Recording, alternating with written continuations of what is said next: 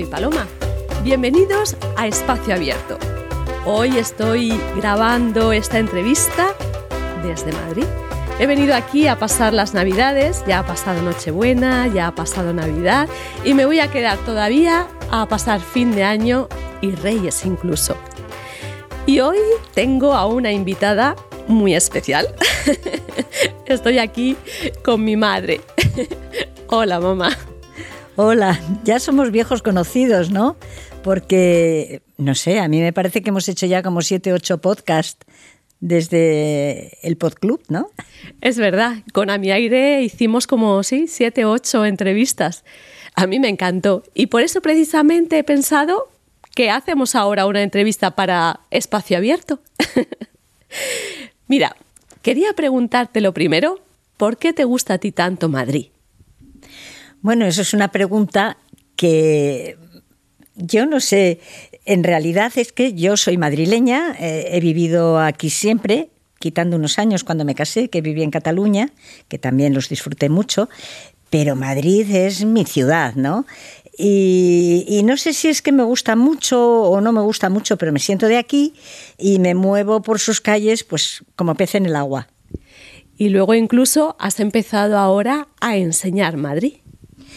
Claro, bueno, eso es una cosa eh, relativamente nueva, hará cinco o seis años, porque una cosa es conocer Madrid y conocer sus calles con los ojos cerrados y poder menearte por todas partes, y otra cosa es mm, saber el porqué y, y, fijarte en esos edificios o en la historia que los rodea o en esas esculturas que para ti son tan conocidas pero que en realidad no sabes a qué se deben, ¿no?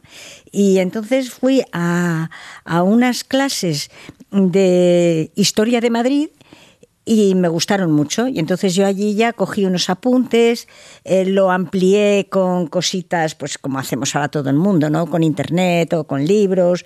Me compré libros de curiosidades, amplié cosas y, y lo enseño, pero no es que me dedique a enseñar Madrid, sino que lo he hecho pues con grupos de amigos, con grupos de familias, con, con grupos de gente conocida que, que, les gusta y lo he hecho contigo, ¿no?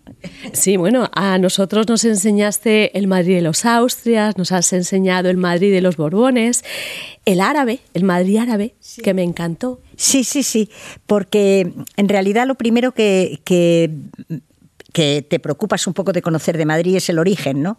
Y el origen es el Madrid de los Austrias, porque además hay un barrio que es el barrio del Madrid de los Austrias, y, luego, pues al conocer este barrio, ya se solapa con lo anterior, que era el Madrid árabe. Madrid es la única ciudad europea que hay sobre una comunidad árabe. Madrid empezó como una ciudad árabe defensiva de Toledo y se metieron aquí los árabes para hacer un reducto de defensa del camino hacia Toledo, que era muy importante para ellos. Y, claro, pues este es el origen de Madrid. Y el Madrid de los Austrias te lleva a intentar conocer el Madrid de los árabes. Y eso ha sido lo, primero que, que yo... y lo que quizás más controlo. ¿Y cuál es el Madrid que más te gusta enseñar? Pues yo creo que el Madrid de los Austrias, porque yo además nací allí, en, en lo que ahora se llama Madrid de los Austrias. Antes era el Madrid de la Latina, que también se conoce ahora y sobre todo por la gente joven, por todo el mundo, porque lo de Madrid de los Austrias es un poquito snob, como si dijéramos, ¿no? Porque era el barrio de la Latina. Yo nací allí, pues al lado de Palacio de Oriente, al lado de la ópera, al lado de la Plaza Isabel II. Para mí, las iglesias más antiguas de Madrid, como es eh, la iglesia de San Andrés, ahí estamos bautizados los tres hermanos. En esa iglesia es donde hay pinturas de Goya.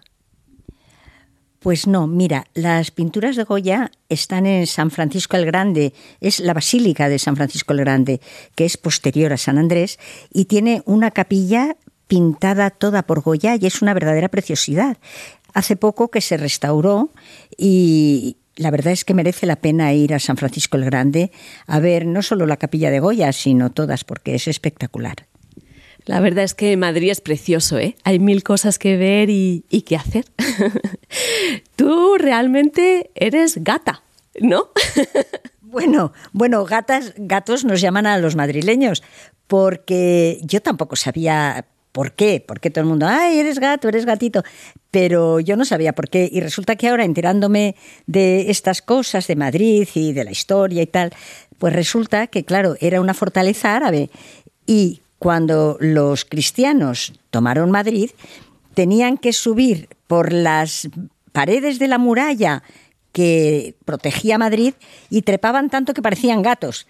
Trepaban tan deprisa que decían, estos españoles, estos madrileños parecen gatos. Es muy curioso, a mí me hace mucha gracia. Yo siempre digo que soy de Madrid, aunque haya nacido en Barcelona, pero claro, al crecer aquí, pues me siento completamente madrileña. Bueno, es que tú llegaste a Madrid con tres años. Pues entonces eres madrileña. Desde luego eres madrileña. Tu madre es madrileña, toda mi familia es madrileña y a tu padre también le encanta Madrid. Bueno, pues eres madrileña, ¿cómo no? Claro. Bueno, pues nada, vamos a terminar ya aquí. Que muchas gracias, me ha encantado el volverte a hacer una entrevista. Pues nada, y sobre todo hablando de Madrid, que como tú decías me gusta mucho. Así es.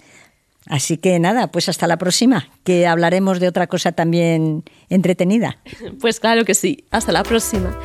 Y de vosotros amigos también me despido ya hasta el año que viene, porque como os digo, hoy es día 27, dentro de nada noche vieja y ahora lo que toca es tomar las uvas a las 12 y decirse feliz año. Adiós amigos, hasta pronto.